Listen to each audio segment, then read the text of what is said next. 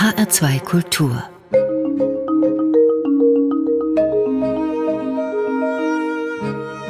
Doppelkopf zu Gast heute aus Österreich der Schriftsteller, Historiker und Publizist Doron Rabinowitsch. Gastgeber ist Thomas Plaul. Herzlich willkommen bei uns im HR2 Doppelkopf, Herr Rabinowitsch. Guten Tag.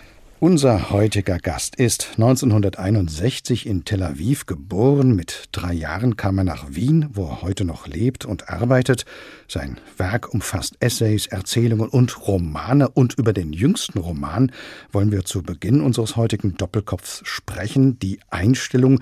Das Buch ist im Surkamp Verlag erschienen und der Buch Titel ist mehrdeutig und passt sehr gut zu den Kernthemen dieses Romans, denn die beiden zentralen Figuren darin sind ein Fotograf und ein populistischer Politiker. Es geht also um Bildeinstellungen und Politeinstellungen. In welcher Geschichte begegnen sich denn die beiden Figuren, Herr Rabinowitsch? August Becker, der ein leidenschaftlicher Pressefotograf ist, arbeitet zusammen mit einer kritischen Journalistin, Selma Kaltak.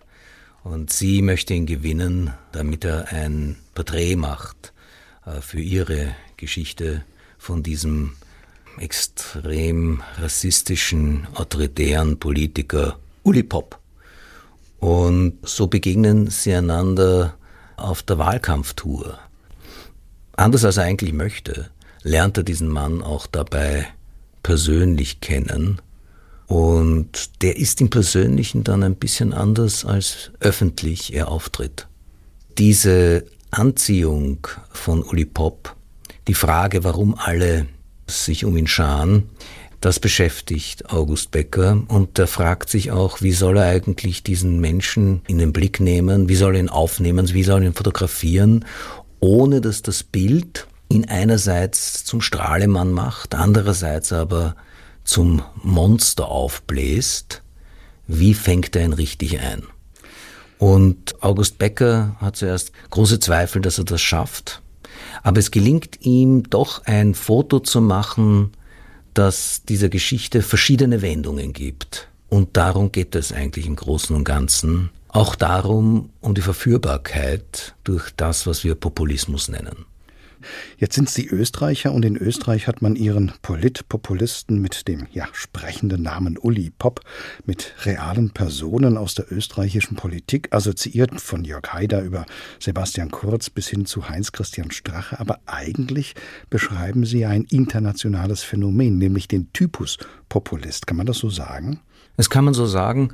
Und es war mir auch wichtig, dass das eine Allgemeingültigkeit hat. Als Österreich der EU beitrat, war es der Regierung sehr wichtig, bei der Abstimmung dazu die österreichische Bevölkerung davon zu überzeugen, dass Österreich Österreich bleibt, dass eine Europäisierung Österreichs nicht zu befürchten sei. Es wurde plakatiert zum Beispiel, Erdäpfelsalat bleibt Erdäpfelsalat. Und ich hatte schon damals das Gefühl, die eigentliche Schwierigkeit und die eigentliche Gefahr wäre eine gewisse Austrofizierung der Europäischen Union. Und ehrlich gesagt, diese Befürchtung ist teilweise schon auch eingetreten. Diese Figur Uli Popp hat sehr viel zu tun mit meiner Beschäftigung mit äh, auch internationalen Politikern dieser Art. Salvini, Orban, Morawiecki, Seemann, aber natürlich eben auch Sebastian Kurz und Strache und Kickel, die fließen alle da hinein. Wenn Sie sagen Politiker dieser Art, vielleicht sollten wir erst einmal versuchen, ja, zu definieren, was einen Populisten eigentlich ausmacht. Das ist gar nicht so einfach, aber wichtig ist, dass ein solcher, es handelt sich ja in diesem Fall um rechte und rechtsextreme Populisten, dass die davon ausgehen, dass sie für das Volk sprechen, selbst wenn sie nur eine Minderheit hinter sich haben, dass das Volk an sich eine völkische Einheit ist und die anderen nicht dazugehören aus verschiedenen Gründen und dass die eigentliche Politik nicht vermittelt in der liberalen Demokratie und im Parlament, sondern auf eine gewisse bewegte, direkte Weise aufgepeitscht vor sich gehen sollte, gewarnt wird vor einem Untergang, der von außen kommt oder auch durch die Moderne oder auch dadurch, dass Leute neue Lebensformen versuchen. Aber zumeist wird vor Flüchtlingen vor anderen Religionen gewarnt. Und es gibt aber eine Möglichkeit der Erlösung und der Rettung und das ist diesem autoritären Führer zu folgen. Das populistische Moment äh, hat sehr viel damit zu tun, dass da einer ist, der nicht an die Stärke des Rechts glaubt, sondern an das Recht des Stärkeren. Jetzt sind ja auch Populisten und deren Parteien demokratisch gewählt. Und eine Frage, die Sie ja auch aufwerfen im Roman, wie soll man mit Populisten umgehen? Auf der politischen Ebene natürlich, auch auf der persönlichen, aber eben auch auf der medialen Ebene. Ihre Hauptfigur ist ja ein Fotograf. Das Populus, das Volk, soll ja erreicht werden. Und für viele Medienhäuser ist das ein Dilemma. Wo endet neutrale und notwendige und auch gerechtfertigte Berichterstattung und wo beginnt man bereits Populisten dann doch eine Plattform zu bieten? Wie soll man mit Populisten umgehen? Ja, das ist ja das Thema des Romans.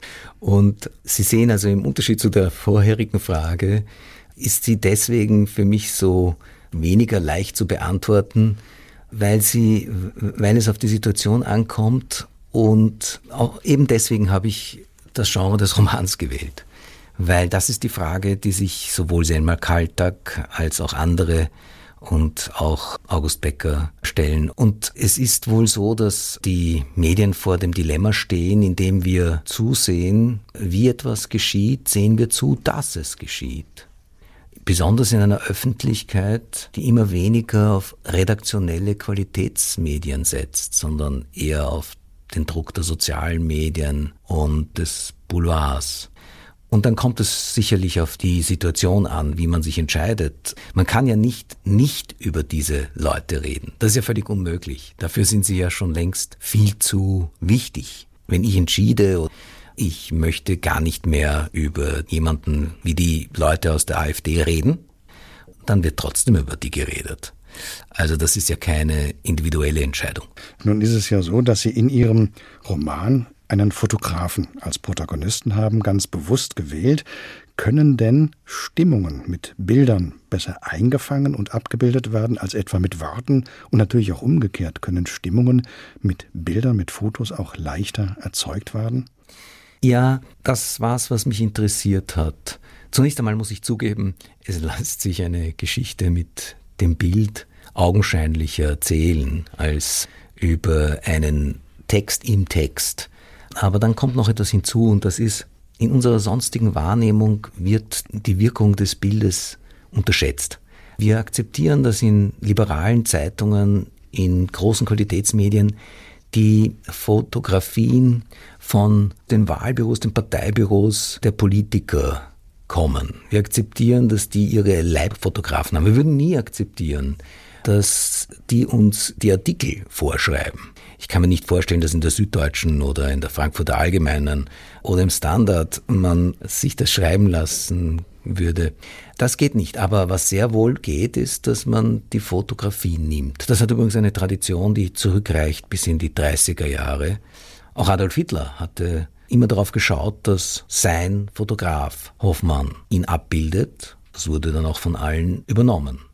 Die Fotografie hat also auch eine Wirkung, die wir nicht so leicht steuern können. Das kommt noch dazu.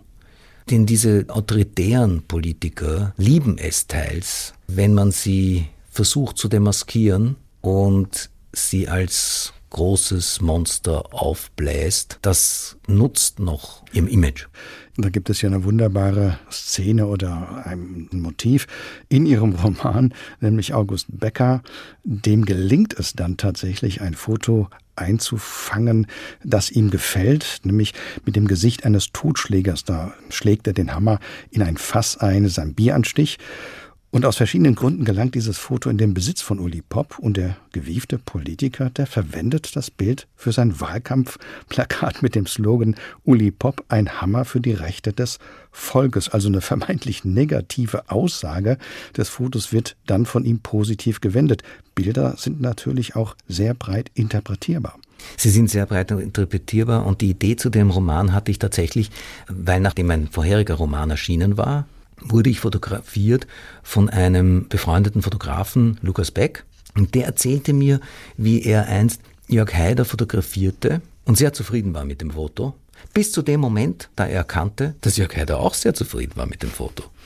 Für uns als Betrachter ist es natürlich schwierig. Wie kann man denn zu einem, sagen wir, größeren, höheren Bewusstsein kommen, dass eben Bilder auch Inszenierungen sind? Ich glaube, dass das ist schon möglich, dass man zu einem klareren Bewusstsein kommt. Das ist natürlich auch eine Frage der Medienbildung, aber auch der Medienpolitik. Das klarzumachen, auch was eigentlich der Wert redaktioneller Medien ist, das scheint mir sehr verloren gegangen zu sein in den letzten Jahren. Wir sehen das ja auch in den verschiedenen Demonstrationen, wo dann die Leute Lügenpresse rufen, bevor sie noch den Beitrag gesehen haben oder gelesen haben. Das heißt ein Misstrauen gegen die liberalen Medien von Anfang an.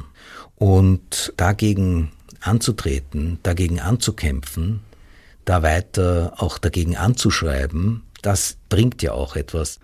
Weltweit scheint es ja so zu sein, aber da muss man gar nicht über Europas Grenzen hinausblicken, dass die Zahl von eher autokratischen Systemen und Führungsstilen und entsprechend autokratisch agierenden Politikern zugenommen hat im 21. Jahrhundert.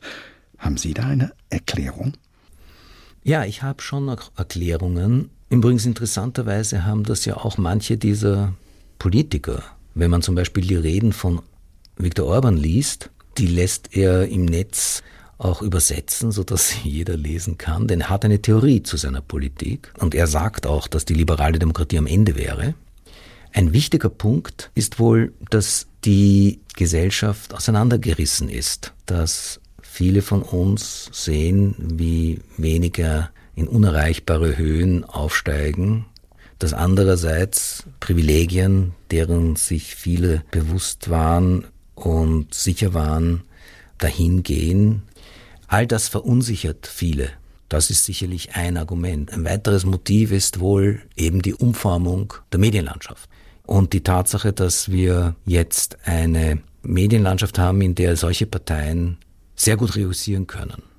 In Ihrem Roman Die Einstellung, da spricht dieser Populist Uli Popp ja auch gerne über nationale Themen bis hin zu rassistischen Themen. Also die Journalistin Selma Kaltak, Sie haben sie erwähnt, ist balkanischen Ursprungs. Das ist für ihn natürlich ein rotes Tuch geradezu. Er kommt natürlich mit der Medienschelte, also all diese fast schon klassischen Themen. Jetzt ist das ja ein uraltes Muster, das da bedient wird. Das Fremde, das andere für Probleme verantwortlich zu machen, das ist auch ein Muster, das wesentlich ist, auch für den Antisemitismus. Und genau über dieses Thema wollen wir uns gleich unterhalten, und zwar nach dem ersten Musikwunsch unseres heutigen Gastes, Herr Rabinowitsch. Mit welchem Musikstück beginnen wir denn? Also es ist das Musikstück von Georges Ligeti, Bagatelle Nummer 1, Allegro con Spirito. Was mich daran so fasziniert ist, dass Liget jemand ist, der ganz neue Klangformen, Klangerfahrungen uns hören ließ. Aber hier ist er ganz einfach, leicht und erstaunlich, wie lustig und geistreich diese Musik ist.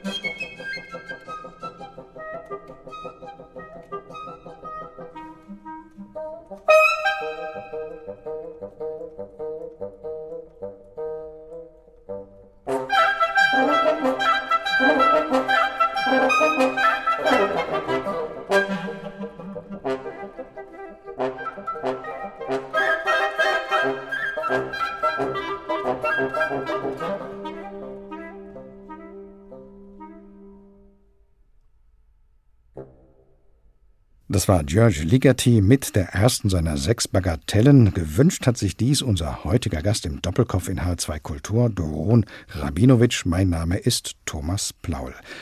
Nun haben wir gerade über Populismus gesprochen. Populär ist es auch seit Jahrhunderten einer bestimmten Gruppe von Menschen Schuld zu geben an allem Möglichen, von Finanzkrisen über Kriege bis hin zu Pandemien. Die Rede ist von der Judenfeindschaft, vom Antisemitismus. Doron Rabinowitsch, Sie haben viel zu diesem Thema gearbeitet, geschrieben und herausgegeben. Ihre Doktorarbeit an der Universität Wien befasste sich mit dem Wiener Judenrat unter dem NS-Regime. Die Arbeit ist auch bei Surkamp dort im jüdischen Verlag veröffentlicht worden und ebenfalls bei Surkamp ist 2004 und in einer aktualisierten Ausgabe 2019 die Aufsatzsammlung Neuer Antisemitismus erschienen. Herr Rabinowitsch, zunächst einmal gefragt, was versteht man unter neuem Antisemitismus und wie grenzt man diesen vom alten Antisemitismus ab? Das ist gar nicht so einfach. Zunächst einmal muss man sagen, es ist nicht einmal so einfach, den Antisemitismus an sich zu fassen in kürzester Form. Es gibt dazu ja alle möglichen Definitionsversuche, aber ich glaube immer, das ist ein bisschen wie der Waschzettel zu einem sehr komplizierten und irrationalen Phänomen. Antisemitismus, da gibt es ein Sprichwort in Amerika. Antisemitismus ist, äh, wenn man die Juden noch mehr hasst als unbedingt notwendig. Das heißt also mit einem Wort, es gibt einen Antisemitismus, der durch unsere Geschichte und unsere Zivilisation durchzieht. Und zumeist bemerkt man ihn erst in seiner Übertreibung. In vielen Phasen der Geschichte bemerkt man es erst, wenn sozusagen die Leidenschaft bei den anderen aufstößt. Aber es gibt Klischees, antisemitische, die eigentlich das Abendland lange auch begleiten. Und das hat zu tun mit der Stellung des Juden seit Jahrhunderten in diesem Abendland. Der neue Antisemitismus erstaunt deswegen, weil er von Gruppen kommt, von denen man bis jetzt nicht meinte, dass sie antisemitisch agieren würden. Prinzipiell kann man sagen, dass nach 1945 der Antisemitismus in Misskredit gekommen war aufgrund von Auschwitz. Und plötzlich aber wurde klar, dass es den Antisemitismus nicht trotz, sondern sogar wegen Auschwitz noch gibt, den sekundären Antisemitismus, der so nach dem Motto funktioniert, man verzeiht den Juden nicht ganz, was man ihnen angetan hat. Der Jude wurde zu einem Mahnmal der Schuldgefühle ihm gegenüber. Dieser neue Antisemitismus zeichnet sich darin aus, dass er sehr oft als politische Kritik daherkommt, so tut, als wäre er das, dass er sagt, die Juden sind auch nicht besser, als es die Nazis waren. Auf diese Art und Weise, indem man die jüdischen Opfer nicht so gut erscheinen lässt, wird eigentlich gesagt, dass die Nazis so schlimm nicht sein können und Besonders gern wird dieser neue Antisemitismus dann auch gegen den Judenstaat erhoben, indem eben solche Vergleiche zum Beispiel gezogen werden zum Nationalsozialismus, indem er als das Böse schlechthin dargestellt wird, indem die Erinnerung an die Massenvernichtung, an die Shoah bekämpft wird und alle Vorwürfe erhoben werden, dass jüdische Politik die Erinnerung nur ausnützen würde, um Profit zu machen. Wenn gesagt wird, dass diese Kritik antisemitisch sei, dann sagen die einen, dass das nichts anderes ist als die Immunisierung gegen jegliche Kritik. Und die anderen hören hinter der Kritik die antisemitischen Motive heraus. Und zuweilen haben beide Seiten mit dem Verdacht recht. Wir befinden uns also in einem Diskurs des wechselseitigen Verdachts. Und es ist nicht leicht, hier immer drauf zu kommen, wann welche Grenze überschritten wurde. Das ist ein wirklich sehr sensibler Punkt. Wann wird welche Grenze überschritten? Sie haben es ja eben schon gesagt, wenn Kritik geübt wird am Staate Israel, an der Politik Israels, um genauer zu sein, und dann plötzlich Vergleiche kommen zum Dritten Reich oder Anspielungen oder Anlehnungen, das ist natürlich doch leicht erkennbar antisemitisch. Wann würde denn für Sie eine Kritik an der Politik Israels auch subtil in Antisemitismus umschlagen? Wissen Sie, es kommt sehr auf den Kontext an. Ich werte es doch ganz anders, wenn es konkrete Kritik ist, die ganz direkt aus dem Konfliktgebiet kommt, als etwas, was mir in Wien oder Berlin entgegenschlägt, als wäre das das drängendste Problem hier und da. Der Antisemitismus ist ja eine Leidenschaft, nicht an sich eine Meinung. Und diese Leidenschaft kann Argumente finden ohne Ende. Wenn man das eine Argument widerlegt, dann kommt diese Leidenschaft mit einem neuen Argument daher.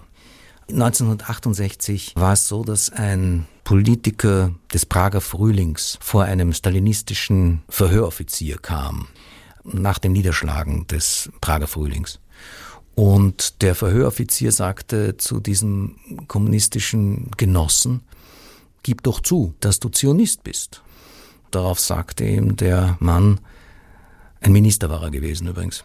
Er sagte, nein, nein, ich bin natürlich kein Zionist, ich bin Kommunist.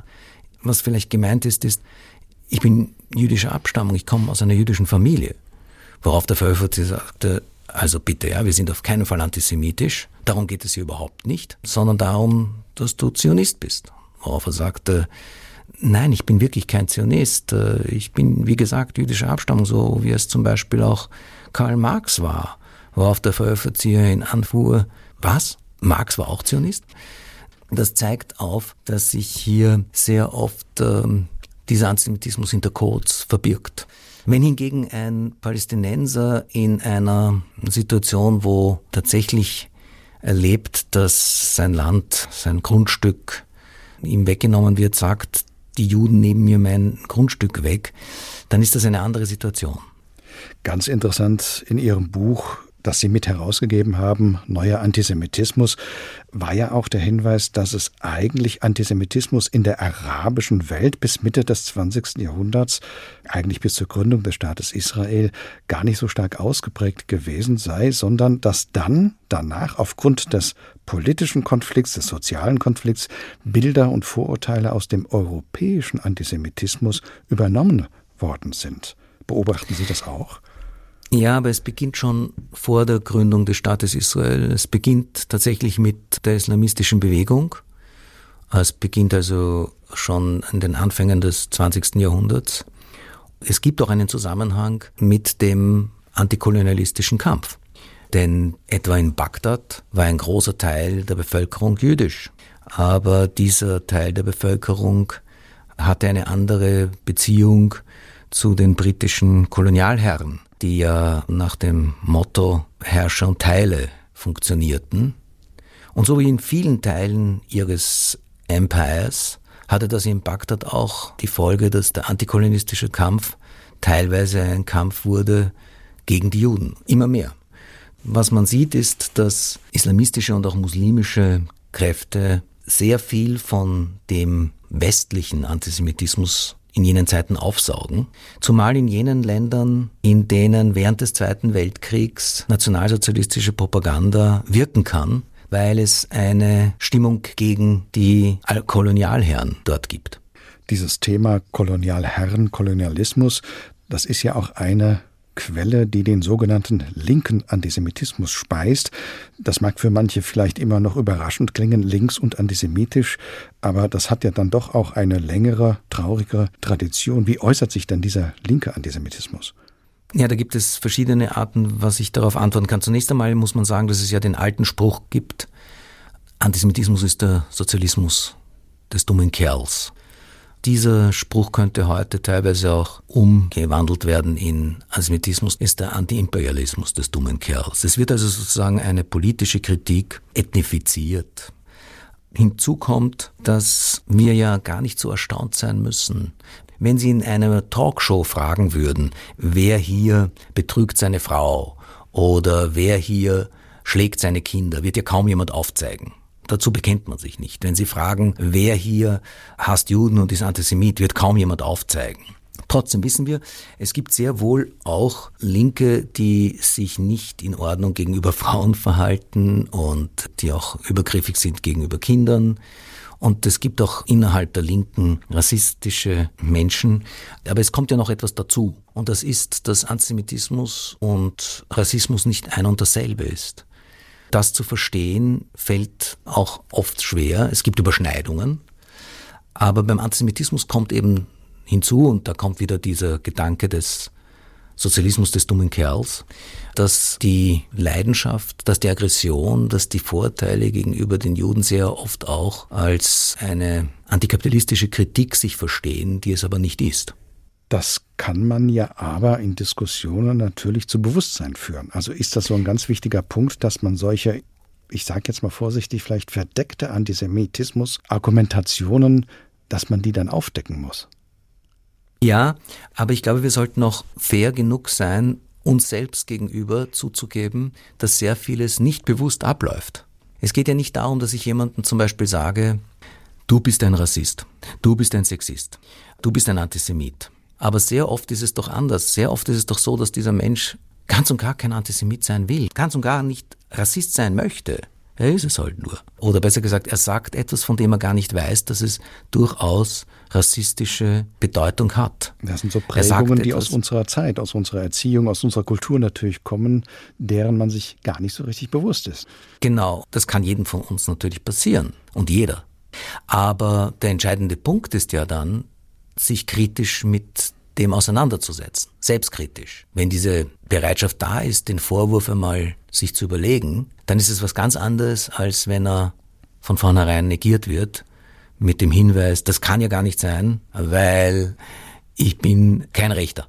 Das ist ein sehr, sehr wichtiger Hinweis, Herr Rabinowitsch. Vielen Dank, weil es uns alle betrifft, jeden Einzelnen von uns, dass wir selbst uns Gedanken machen, wo bediene ich auch bestimmte Vorurteilsmuster, obwohl mir das, wie gesagt, gar nicht klar ist und ich das auch gar nicht will. Genau. Eine sinnvolle Überleitung zu Ihrem zweiten Musikwunsch kann es jetzt bei diesem Thema gar nicht geben. Deshalb spielen wir jetzt einfach dieses von Ihnen gewünschte, schöne, alte Jazzstück von Oscar Peterson, nämlich You Look Good to Me.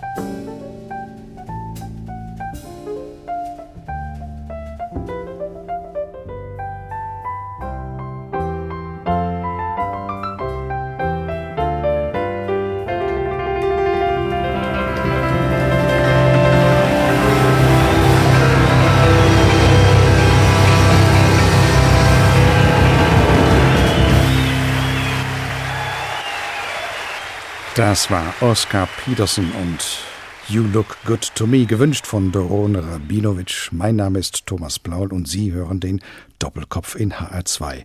Kultur, Herr Rabinowitsch. Sie sind in Tel Aviv geboren und im Alter von drei Jahren mit Ihren Eltern nach Wien gekommen. 1964 war das gewesen. Ihre Mutter kam 1950 nach Israel, hat ihren Vater David Rabinowitsch geheiratet und sie und ihren älteren Bruder Jaron zur Welt gebracht. Weshalb haben sich Ihre Eltern 1964 entschieden, aus Israel nach Österreich zu gehen? Im Grunde genommen aus nur rein beruflichen Gründen meines Vaters. Mein Vater hatte als Geschäftsmann in Europa zu tun, besonders in Wien, das ja in diesem Niemandsland des Kalten Krieges lag und es war sehr gut hier Ost-West-Geschäfte machen zu können. Und meine Mutter war mit den zwei Kindern allein. Ich hörte immer auf zu reden, wenn mein Vater weg war.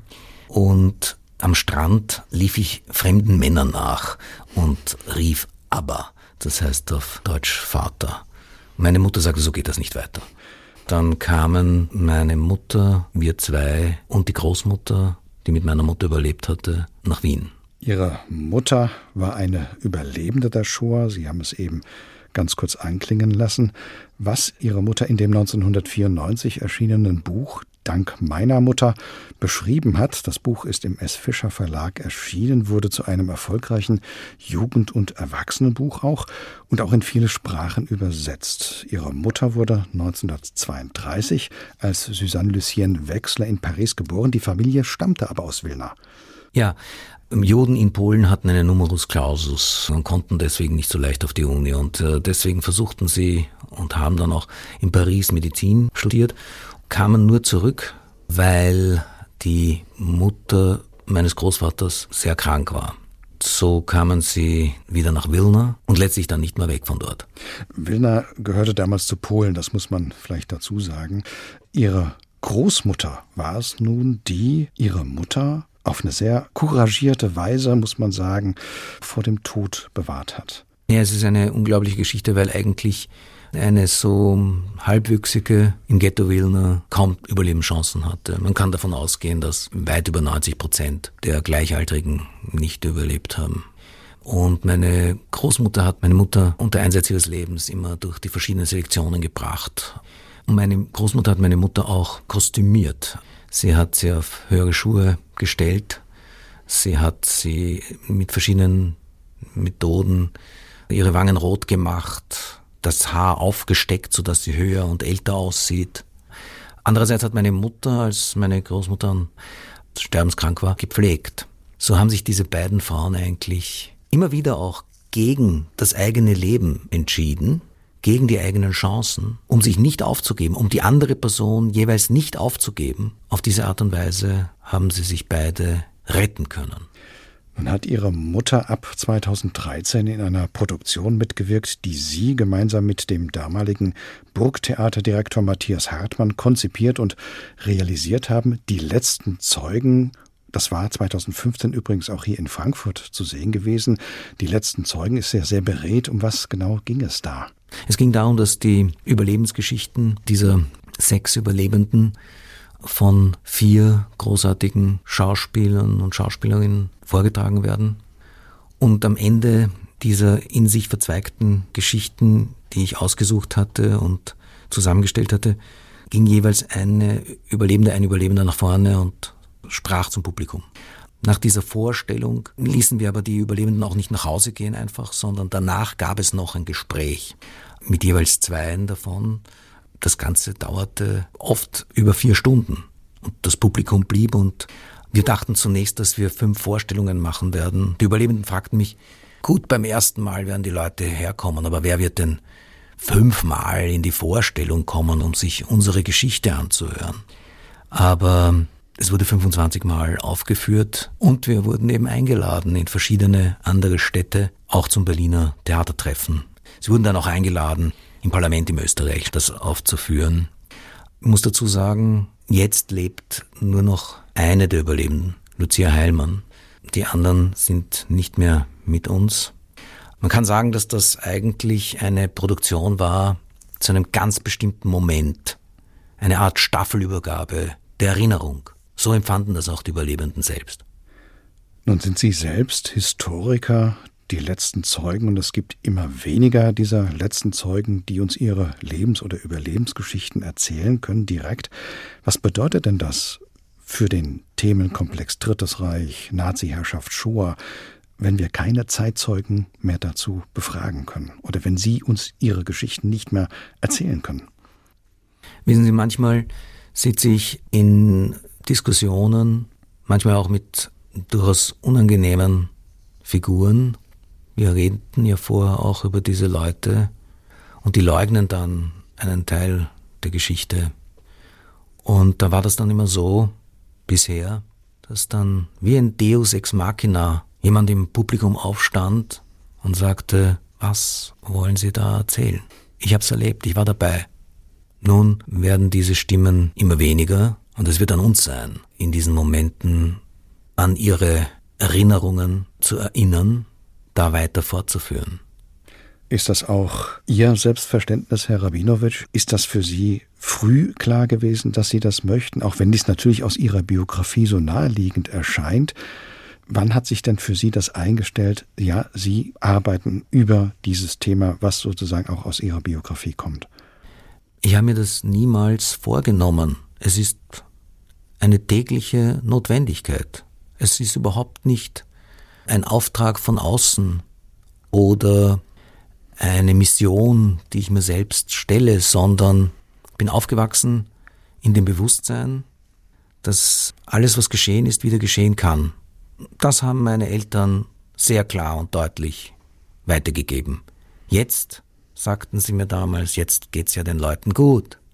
Aber wenn die Zeiten härter werden, dann schaust dir an. Dann wirst du sehen. Sie war nie davon überzeugt, so wie die Eltern anderer Gleichaltriger, dass das vorbei ist und nie wiederkommt. Sondern sie waren immer davon überzeugt, dass es darum geht, wachsam zu bleiben. Ich bin in Österreich auch noch in einer Situation, in der ich nicht wirklich in die Gelegenheit komme zu glauben, dass diese Gefahr überwunden sei. Und dass Sie das Buch Neuer Antisemitismus neu auflegen müssen, so möchte ich das formulieren, zeigt das ja auch. Das Thema ist tatsächlich virulenter, als es vor ein paar Jahren noch war. Das ist interessant. Das ist wirklich sehr interessant, weil auch die jüdischen Gemeinden das so empfinden. Aber jenseits des Subjektiven ist ja auch wirklich was passiert. Jüdische Gemeinden waren seit, ja, also seitdem ich auf der Welt bin, weiß ich, dass jüdische Institutionen bewacht werden. Dass ein jüdisches Kind aufwächst und weiß, dass es da Leute gibt mit äh, Pistolen, die herumgehen und aufpassen, das ist nichts Besonderes. Ja, das gibt es. Aber was sich dann doch noch verändert hat, sind diese Attentate, die wir erlebt haben in den letzten Jahren. Das ist einmal das eine. Und auch die Zunahme an antisemitischen Bewegungen, Äußerungen. Äh, ich darf nur an die Pandemie jetzt erinnern. Aber es ist auch schon auffällig, dass bei aller Kritik, die ich teile an, das sage ich auch ganz klar, an Siedlungspolitik oder Besatzung, so wie viele Menschen, die in Israel geboren wurden, und sehr vieles auch kritisch sehen kann. Aber trotzdem, dass gerade auch kritische Künstler, Künstlerinnen und wissenschaftliche Menschen aus Israel boykottiert werden sollen, das gibt es ja so nicht etwa gegenüber, was weiß ich, während des Jugoslawienkriegs gegenüber serbischen äh, Intellektuellen oder jetzt äh, gegenüber iranischen, das wäre ja auch völlig falsch. Es ist auch völlig falsch, übrigens, das sage ich jetzt nur, gegenüber allen russischen Menschen eine solche oder gegenüber der russischen Kultur schlechthin so ein Boykott zu erheben. Das wäre doch vollkommen falsch und das hat ja auch immer einen Kontext, das hat einen Resonanzboden. Damit meine ich nicht, dass jeder, der von diesem Boykott spricht, äh, ein Antisemit sein muss, aber es geht wohl nicht an, dass man sich des antisemitischen Diskurses dann nicht bewusst ist, der da auch mitschwingt und genährt wird. Sie sind ein Mitglied, ich glaube, so ähnlich haben Sie es auch mal formuliert, der Schicksalsgemeinschaft der Juden. Sie selbst sagen ja von sich, dass Sie kein gläubiger Jude sind. Wie erfahren Sie selbst Ihr jüdisch Sein?